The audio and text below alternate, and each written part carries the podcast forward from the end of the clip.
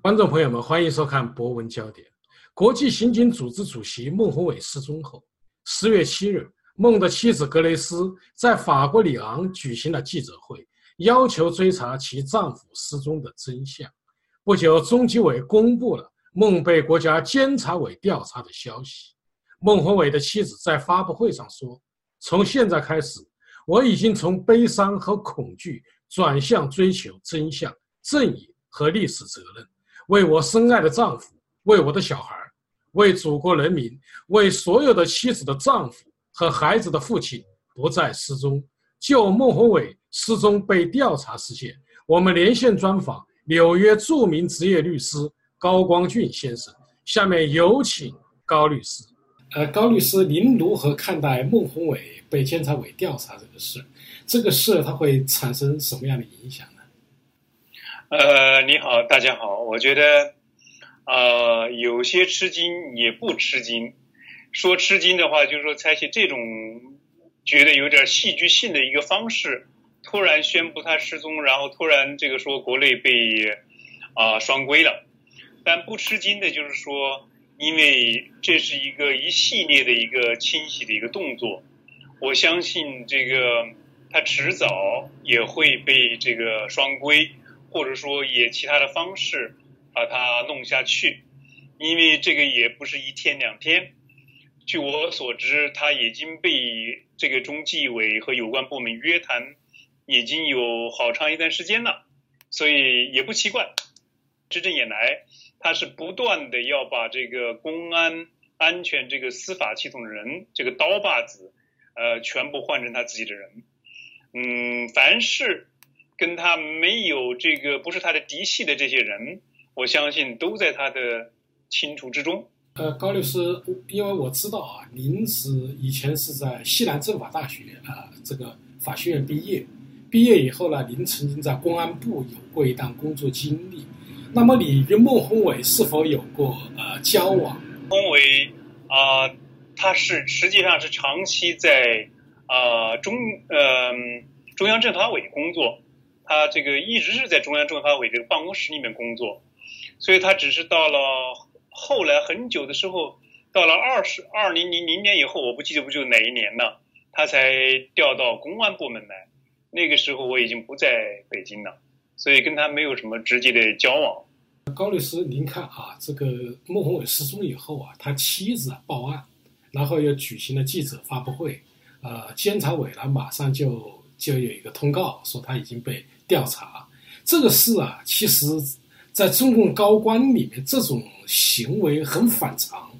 因为一般说抓就抓了，然后就很低调啊，怎么配合官方？但是这个事呢，我们就感觉到很蹊跷，并且呢，您想他还有一个发了一个一个一个短信嘛，一个刀一个刀的短信，他妻子就意识到可能出事了。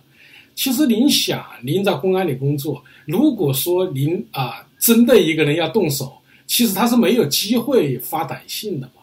发信息的，所以啊，只有一种什么情况呢？第一，他预感到；第二个呢，他可能设置了一个快捷键，和怎么样，才可能在非常迅速的时候，才可能出现这种情况。那么我的问题是，您是否认为孟宏伟已有预感，或者说呢，他已经有呃安全的预案呢？嗯，你这个问题提的非常专业，也有像这个侦查学一样的问题，这也当然是我的专业了。呃，我最早第一时间听到孟宏伟这件事情，是说他的妻子在法国报案的时候，我是看了这个一大早起来，这个 C N N 的报告，啊，直接发到这个 m 因为在我手机上直接发 message 嘛，啊，我第一个反应就觉得这个事儿有点奇怪，嗯。他有两种可能，一可能是说被中国中共双规了，但是我当时还想到另外一种可能的原因，说他是不是选择了跟其他高官不一样的这个结果，到西方来寻求庇护啊，或者怎么样？那这样才有会他的妻子才会要报失踪，因为按照我我为什么怀疑是第一种可能性呢？因为按照我第一反应是觉得，如果中国要双规他，一定是在很多情况下。啊，采取了一些措施，让他的这个家属不至于说在海外造成一些负面的影响。经常的情况是让他的家属回到中国去，全面监控起来，然后不管怎么调查，不管怎么做，你都不可能说你造成一些这个国际上的舆论。那既然让他的妻子在外面这样做，是不是有其他的可能性？当然，很快我们证实的是，实际上是双规，因为，嗯，很快国内的朋友说他已经确实被双规了。那这件事情呢，从侧面上反映就是说，啊，中国政府一方面在孟宏伟这个双规这个事情上做的比较粗糙、比较滑稽，因为他没有想到，呃，或者他他已经想到，但是他可能刚才有人跟我谈这个问题时，我也说他可能不是说没有想到，他可能可能就是根本不在乎你国际上的舆论造了风势风声怎么样，那。按照正常的情况下，就是说他应该说夫妻两个双方都在国内。你比如像前任呃公安部的这个第一副部长，呃前段时间刚弄下去杨焕宁，呃也是这样反反复复的进去谈呐，然后又出来啦，然后又谈呐，又出来了，最后把他宣布调离，然后就把他这个这个双规，然后又后宣布说后来没事了，把它作为降级处分。等等这一系列的过程不是一天两天形成的，所以你刚才回到你刚才的问题上来说，孟宏伟当然是有预感，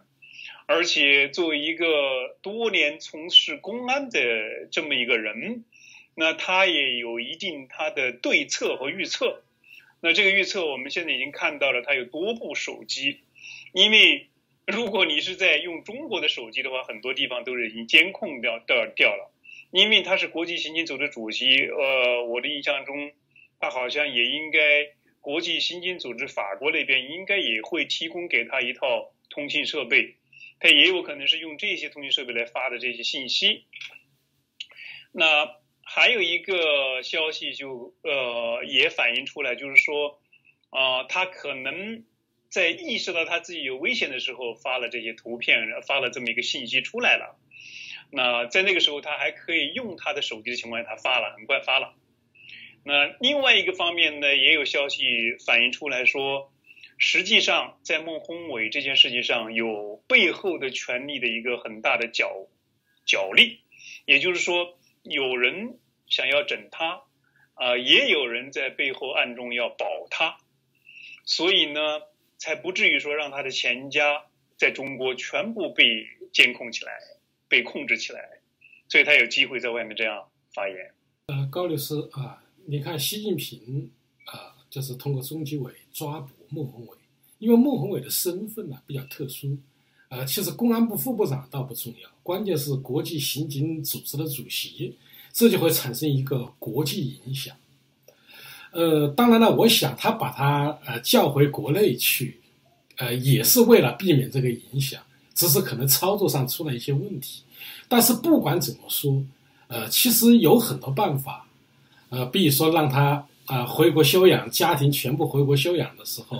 啊，然后怎么样控制住，或者呢，干脆就等他两年以后啊，怎么退休呢？啊，怎么样？就是为什么他非要在现在抓捕，并且他完全不顾及国际这种影响的？您的看法是？你这个问题也是很尖锐的一个问题，啊，那实际上你说中纪委办了这么个案子，你说他完全没有想到，啊，他的国际的影响。当然，国际刑警组织这个主席这个身份呢，啊。对我们这些西方的人来说，应该说他比公安部这个部长更重要，更国际名声更大。但实际上，在中共的眼里里面，这只是一个国际的一个民间机构而已，对他们来说并不是很重要。那呃，为什么说你说他们办这么大案，为什么没有想？就像你说的，可以说完完全全让他们夫妻全家全部都回到中国去时候监控起来再做。那难道他们真的没有想到这一点吗？我相信他们办了这么多案子，应该想到，所以只能是说一种可能，也就是说他根本不在乎国际上的多少的舆论的压力，根本不在乎这个。你看看这件事情发生以后，其实很多事情很多东西都是很仓促的。第一个仓促没有感觉到，就是说是他可能没有想到，就是说他的妻子会在法国报案，那这逼迫的中纪委。第二天马上就宣布他这个被双规了，那逼迫的公安部连夜召开党委会议，说哦，这个确实把他撤职了，双规了。所以这个呢，可能事先都没有设计好的，那没有想到的，那不能说他们没有预测到，我只是感觉他们根本就不在乎这些对国际上的舆论的声誉的要什么什么影响，他可能没有想到这些问题。高律师，我们再来谈，把个范围扩展一下，我们就谈谈习近平。其实，在习近平身上的不在乎啊，我觉得体现的还是比较多的啊。您比如说啊，修改宪法。取消国家主席和副主席任期限制，这实际上也是很大的一件事。但是事后他也不在乎，是吧？英文啊，先马上发过来。其实这个消息是出口转内销嘛，国内人呢最后才知道。但是呢，他现在其实这个事情以后，我就认为中国就进中共就进入了一个转折点，实际上对他的声誉、对中共的影响是相当巨大的。所以您如何看待习近平？他到底是二愣子呢，还是雄才大略呢？啊，这个问题题目太大了。当然，当然，我首先同意，就是说你刚才的分析一些判断，他的一系列的动作做法，不仅仅是说在抓孟宏伟这件小事这些方面，他其实在很多其他的方面，他都是贯穿了贯穿了他的一个性格气质、一个做事的方式。那。那他这个本人，你说他的雄才大略或者气势，这个我一向认为他并没有什么雄才大略。呃，一个人的雄才大略也是要根据他个人的所受的教育、所处的环境、所的思想、所所这个接触的一些人去做的一些事情来判断的。那从这些所有的这些方面来判断，我不相信习近平有更多的国际视野的雄才大略。因为，呃，从他的所有的人生的经历都能都能够看得出来，他没有这方面的这个雄才大略。但是另外一方面，我们显示出来他做事情的一个蛮干。那不管是在哪一件事情上，他都能显示出他做事情的蛮干这个上面来。当然，如果将来以后有机会，我们可以更深刻的展呃谈一谈，在习近平的背后到底有什么势力在支持他。那这个是一个很深的，就我一直想要谈这个问题的。那因为按照他自己的能力和自己的这个背景来说，他是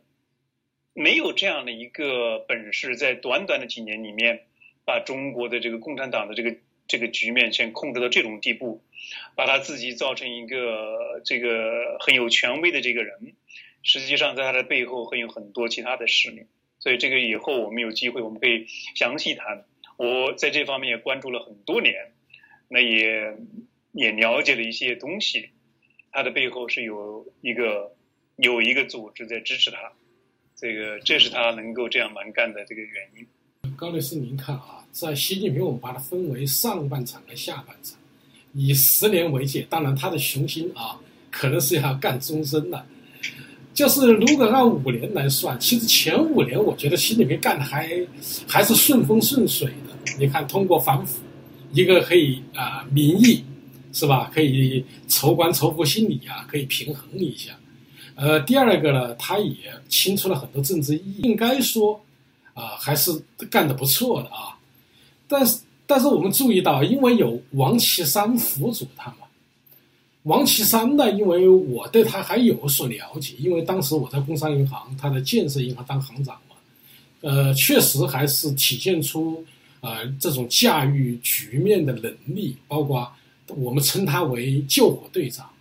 所以习王配以后啊，我们感觉他第一个任期还是不错的，但是第二个任期又把他搞了一个终身的副主席，呃，但是呢，似乎也没有发挥什么作用。并且习近平出的每一步棋啊，我看几乎都是都是昏招啊，这个蠢招，那是为什么？为什么就不用啊王岐山的呢？您能不能啊分析一下？我觉得没有说他自己想不想要用王岐山这样一个说法，而是在权力的斗争之中这个角逐之中，他到底能不能继续用王岐山这个人？那其实，在王岐山退，还有下来还是要留任这一段时间，呃，上一上一届这个党代会的时候，呃，大部分的海外的媒体都是认为王岐山会接着留任这个党里面的职务。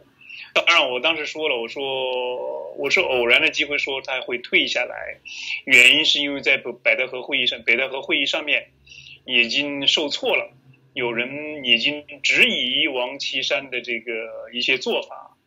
嗯，所以王岐山被迫不得已，习近平也只好让他退下去了。那并不是因为说习近平一定要让他退下去，而是鉴于党内的各个方面的压力。他必须要退下去。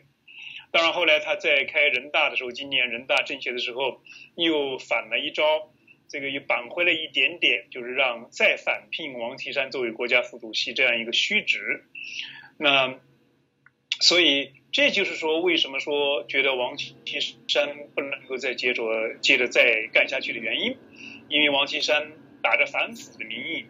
那。当然，这一点我刚才要跟你要讨论，就是说，第一，第一个五年干得风生风火起的这个这个这个这个节能哈，那我会有不同的感觉，因为打着反腐的这个旗号，实际上到现在越来越清楚的看出来了，这个所谓的反腐，无非是清除异己的一个工具。那包括现在他自己就明确的就说了，反腐腐败问题不是主要的，政治问题才是最重要的。呃，前几天开的会议说孟宏伟的事儿，也也很少提他的腐败的问题，主要是提他的这个政治路线观点的问题。所以，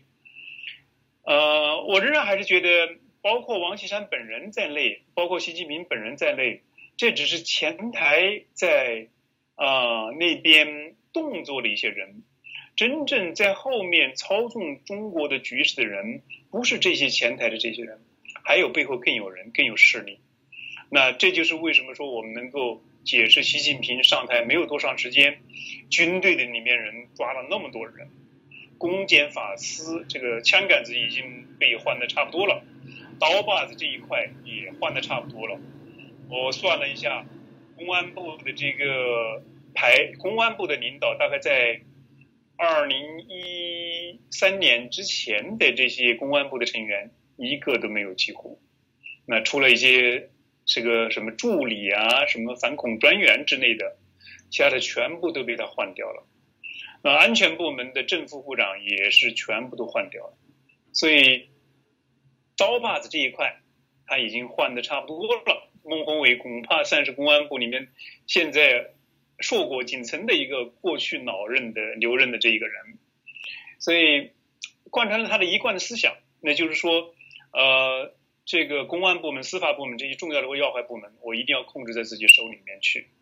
今天的中国，实际上，如果我们谈得更远一点的话，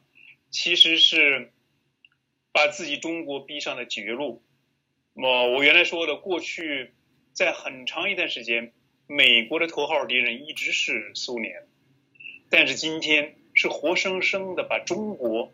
变成了美号美国的头号敌人。美国在过去一百年来都是跟中国是非常友好的，都从某种角度来讲是中国的恩人。那当年压迫日本、遏制苏联这些东西都是美国在后面撑腰。八国联军也是美国并没有拿这一分钱，都是用给中国的教育事业、清华大学。那就算是在共产党期间，共产党自己，美国也在某种程度上也在支持共产党。当年在第一第一个到这个促使国共和谈的时候，是美国在后面起了很大的作用。所以今天到这个时候，这个逼迫了美国朝野、民主党、共和党两党一致认为中共是中共是美国的头号敌人，这个实际上是中国人的悲哀。所以。这样来看起来，跟世界上头号的强国来作对，成这个不是一个雄才大略，这是要把中国引引向一个非常可怕的一个深渊。高律师，其实我非常赞同你的观点啊，我觉得这个家伙谈不上什么雄才大略，我一直在批评这个观点。同时呢，我也很赞成，我觉得四九大以后啊，我觉得他其实有两个问题，第一个就是那个修宪，就让中国人呢就大概明白了这家伙想干什么。因为他上任之前呢，我们坦率的说看不清楚，他东一下西一下是吧？呃，然后四九大报告呢，然后就基本上让让西方人也看懂了，他实际上想啊有一种雄野心吧，有一种很强的野心，但是实际上这个路是走不通的。呃，我们现在还是回到啊我们这个孟宏伟的案件中来，您啊是否觉得啊孟宏伟啊跟王立军有点相像？你看王立军跟薄熙来，薄熙来呢当时因为古开来的案子嘛。呃，给了王立军一耳光，然后把他底下的人呢都收拾住了。王立军就感觉到啊，啊生死攸关，因为他也是老公安搞刑警出身的嘛，所以很快就采取一个措施，逃到了领事馆。呃，孟宏伟呢虽然回国了，但是呢他的替身在法国，啊，就是他妻子在法国，所以某种程度来说呢，其实孟宏伟倒并没有走，因为他的妻子可以随时发声。那么，您是否认为啊，孟宏伟掌握着重大的国家机密？如果我们认为孟宏伟是有预案的，他应该为自己未来跟中共博弈，或者说玉石俱焚，他应该有所准备。所以，这场战争是否才刚刚开始？我们当然不能否认孟宏伟作为公安部的一个副部长，呃，长期的一个副部长，掌握了大量的国家机密。那也在这之前，他的正式职务头衔是乔石办公室的主任，呃，中央政法委这个这个乔石书记乔石的办公室的主任，所以他长期在政法公安系统工作，当然他掌握了大量的这个这个一些机密。那这几年又啊分管国际刑警组织，所以这方面的关于通缉的这些东西、罪犯的这些东西，他也掌握了很多。嗯，但是如果说他有多大的思想准备，多大的程度上说要跟中共习近平当权要分庭抗礼，或者说想拿着这些机密的东西跟中国政府去做一些勾兑，或者是一些交易，或者是一些抗争，这个我深表怀疑。那。在我的同学里面也有比他官还高的，像杨焕年是在他的长期是他的上司啊，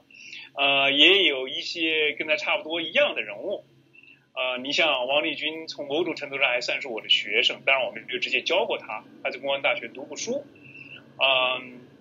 我的基本的感觉是这些人没有这种胆量。我曾经跟我的这些被呃。双规的好，同学也好，我就问一个问题，我说：你们明明知道啊要会被抓，难道我愿意在牢里面关很一辈子，关很多年，或者吃很多苦，为什么不可以选择一个逃跑的生机呢？比如像我，我我就说我逃到我逃到美国来了，逃到西方来了，为什么这些朋友没有做这种选择呢？在国内的朋友回答的很有意思，就是说当。在长期在这个政权里面工作的时候啊，他从本能上、从思想灵魂深处里面，已经没有这种反抗的精神了。也就是说，没有这种完全脱离这种体制的这种反抗精神了。他永远心存侥幸，说我在啊这场政治斗争中，是不是像以前一样，我能够平安的过渡下来？永远抱着这样一种幻想，所以。像王立军那样做出这样的事情的时候，这种这种跑到领事馆里面的这种事情，应该是相对很少。那就算是王立军最后也愿意想达成一个妥协。那回到孟宏伟这件事情上，当然一方面孟宏伟在长期的中纪委跟他约谈这个时间里面，他当然意识到了一定是要整他，一定是要弄他，所以他做了一些。对应的一些措施啊，比方说这些事先可能都是想好的，跟他的妻子，万一什么危险，我会发什么东西。但你说他要想走得多远，说要跟中共拿着自己的机密跟中共的这个这个作对，我我不相信他会有这样的胆量。那另外一方面，我也跟有一些朋友讲过，我说现在他的妻子啊发了一个记者招待会，那是非常有信心的。说想要啊维护这个人的尊严，还有要有历史责任感之类的这些话，但是根据我的经验，我相信他过不了多久，恐怕就不会再这样说了，因为他承受不了这样的压力。中共一定会动员一切力量，包括孟宏伟的家人，还有他自己在中国的家人，他的孩子，他必须要顾及所有这些方面的一些危险性。所以，他最后的可能性能不能坚持多久，或者公开的去发布这些言论，我我很表示怀疑。当然，我的预测是他很可能很快。就不会再在媒体上曝光了，因为她要考虑到她的丈夫、她的家人、她的孩子各个方面的安全。因为中国在这方面施加的压力是一般人很难想象的。高律师，您作为一个也算老公安啊，所以您对我对 您这种看法，可能啊有有一种呃自己的一种感受，这种感觉就啊。就是非常呃知道对方中共的手段，也知道当事人的心理，我我觉得这种可能性应该还是比较大的，也就是在中共各种压力的这种作用下，可能他的消声，甚至可能返回中国，那都都没有啊都有可能性，呃，所以未来会怎么样，我们确实不好判断，可能还要再等这个事件发酵一下。我现在啊向您提最后一个问题啊。就是说啊，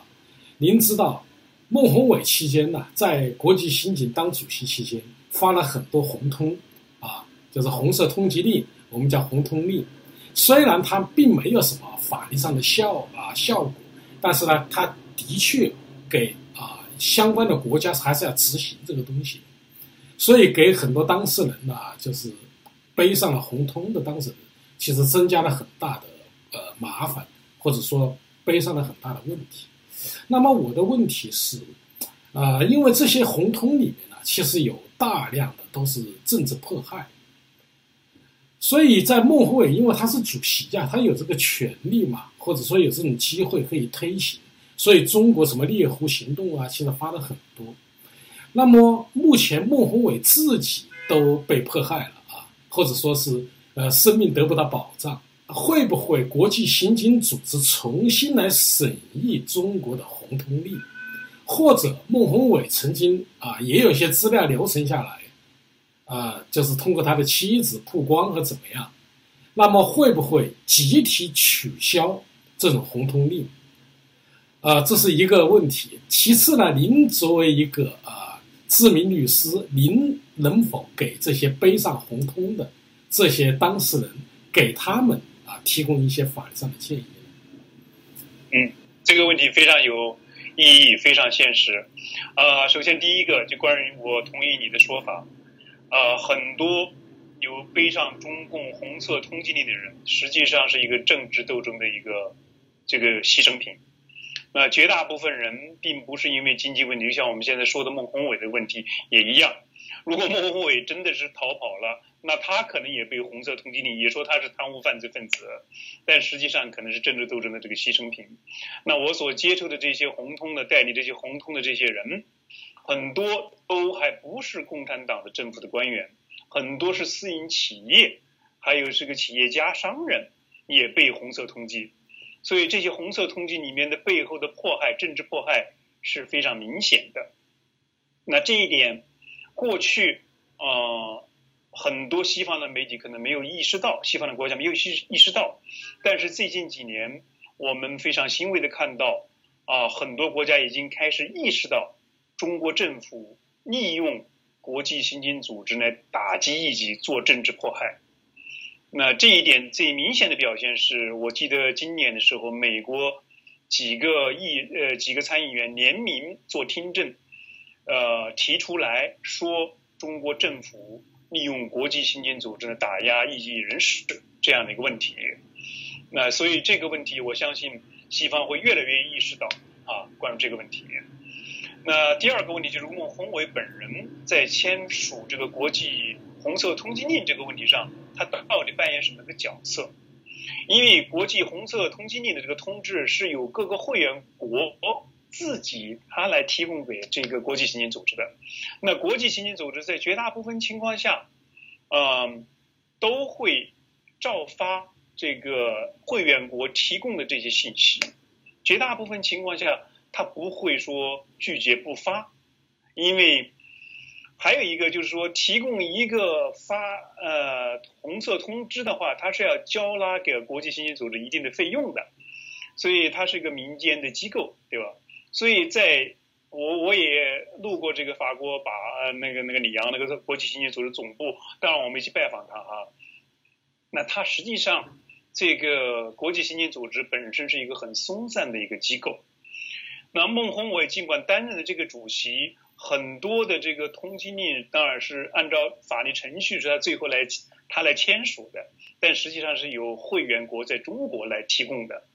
而中国呢又是怎么形成的呢？中国是。各个省市专门负责这个通缉令的人，他们会上报给公安部，那国际刑警组织中国中心，基本上也只是各个省市里面做出决定的后，那呃北京的这个国际刑警组织也一般来说不会有更多的否决权权，除非是他已经牵涉国家的积极层面的话，他们会审核。所以在这样的一个系统里面。到底孟宏伟他在呃迫害这个红色这个这个被通缉的这些人里面扮演什么更大的角色？我觉得倒不至于，因为他只是一个这个象征性的这么一个职务。那最后一个回到你刚才的问题，就是说国际刑警组织会不会因为这个问题孟宏伟的事情来取消红色通缉令？这个是不可能的，因为。国际刑警组织成立的初衷，它的目的就是要会员国之间互相通报这些重大的刑事犯罪。那他最初的会员的这个宪章，后来修改的宪章，基本上是这样的一个宗旨。那我曾经也在各种媒体回顾一下国际刑警组织的这整个一个历史，将近一百年的历史，它的历史实际上是非常坎坷的。最早成立的时候，在奥地利成立的时候，由奥地利王子来签署成立的时候，目的就是因为当时在欧洲的这个刑事犯罪互相流窜的比较比较频繁，那每个国家之间可以互相通报一些情况来抓捕这个罪犯。当时在欧洲行之有效，觉得非常好。那后来就慢慢的扩大了这些后会员成为国，但是在二战期间被纳粹德国给全部收过去了。就是国际刑警组织在二战期间变成了纳粹迫害人权的一个工具，所以很多国家已经退出了。呃，他的首他的这个总部也搬到了柏林去了，这个完全被希特勒给控制住了。二战以后又重新恢复了，把总部迁到巴黎，后来当然后来再迁到里昂。那迁到巴黎时候重新修改宪章的时候，明确规定这个不能作为政治迫害的工具。但是因为会员国，你们看到的，因为。苏联很多共产党国家都加入进去了，后来利用这个国际刑警组织，达到了迫害异议人士这么一个目的，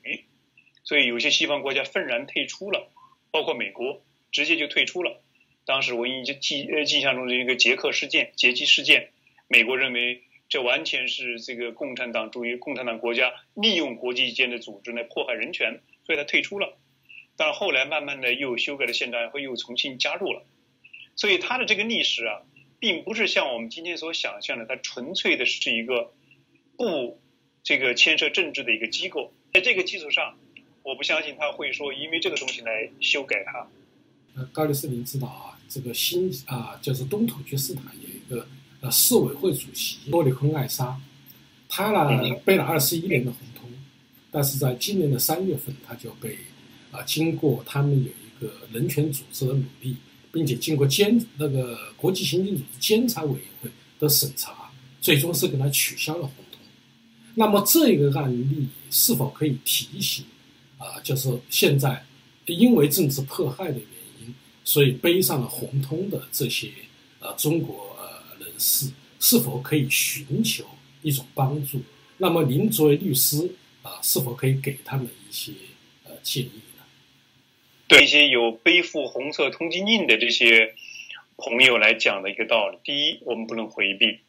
因为我们在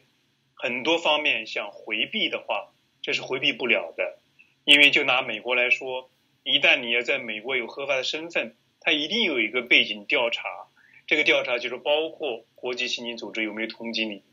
其中也包括呃中国政府有没有通缉你。所以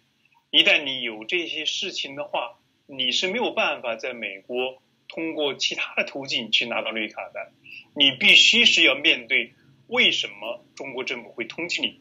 而为什么国际刑警组织会来通缉你？那这个问题是回避不了的，一定要面对。不管你通过结婚拿绿卡也好。还是劳工移民也好，或者什么其他的投资移民也好，你到最后一刻，你都要面临这个问题。那面临这个红色通缉令，我们怎么办呢？所以，呃，我们有几个途径来说。一个方面可以说通过跟中国政府来据理力争，到底他所，呃，公所通缉的那些犯罪的行为到底是不是事实？那必须要跟他去。这个根据中国现有的法律跟他去争，当然这一方面是相对就比较困难的，因为知道中国一旦发了这个东西，它非常蛮干的，你也没有任何机会去跟他去调查取证去做去。那即使中国政府的通缉令，我们不可以把它啊撤销掉，或者让它把它取消掉，但是国际刑警组织毕竟根据它的宪章，它是明确的规定。不能够参与人权迫害的，那这个东西，那我们就可以依依据这么一个宪章来跟国际刑警组织呢打这个官司。那现在如果在美国，我们可以传唤国际刑警组织人到这边来出庭作证，我们可以要求国际刑警组织来提供有关他被通缉的人的背景的资料材料。这个当然我经常是这样来做的。那也有有些最后那。比如说，像我的有些客户是最后啊，迫使到中国政府最后也撤销掉了有些红色通缉令。那这个是我们在呃海外已经逃到海外来的人，我们必须要注意的，因为正是你所刚才说的，尽管红色通缉这个本身并不是通缉令的意思，它只是一个通知的意思，一个 notice 的意思，但在有些国家它是要执行的。把它当逮捕令来执行的，你特别是在一些跟中国政府关系比较密切的国家，这个是很危险的。你比如像泰国，像其他地方，他可以一看到这个东西，他可以直接把你逮捕起来，然后交给中国政府的引渡的。那在西方这些国家，美国这些国家，当然我们还在美国明确的规定，我红色通缉令在美国没有任何法律效果。但是在欧洲这些国家就不一样，有些国家是执行，有一些不执行。你比如在意大利，在法国，那他对于如果有红色通缉令，他就会采取一些措施。但是如果在德国、在英国，那就好得多了。那我也有客户在意大利就被意大利的警方给关起来了，对吧？最后麻了麻烦很多，造成了很多麻烦，去打这个官司。所以这个红色通缉令当然还是对很多人都有一些影响。你比如说我还有在。澳大利亚、新西兰的一些一些客户、一些朋友，他们红色通缉令的时候，也会影响了他们离开澳大利亚、离开新西兰，他们不能到其他任何地方去。所以，这些我们必须要利用这个国际上、利用西方的这个司法独立的这样一个制度，来很好的抗争国际刑警组织。因为他是必须要提供这些东西，如果他没有，如果我们这一方面的证据非常明确的告诉他，这就是一个政治迫害，那他是没有办法，他必须要取消他的，不让他再再来发的这个通缉令的，会取消的，是做得到的。所以你刚才说的新疆的这个这个朋友，那可能是因为跟他不停的抗争，包括国际方面的的。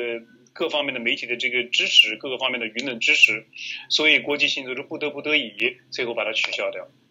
高律师认为，孟宏伟被调查事件表明，中共就是一个黑社会，在那里没有人是安全的，都会被失踪。孟宏伟的妻子报案，召开记者会，表明孟宏伟对其被中共抓捕已有心理准备和安排。中共不顾国际社会的影响，抓捕孟宏伟。既表明孟案件的紧迫性，也反映了习近平当局的鲁莽和愚蠢。好，各位观众朋友，今天的节目到此，感谢您的收看，也感谢高光俊律师。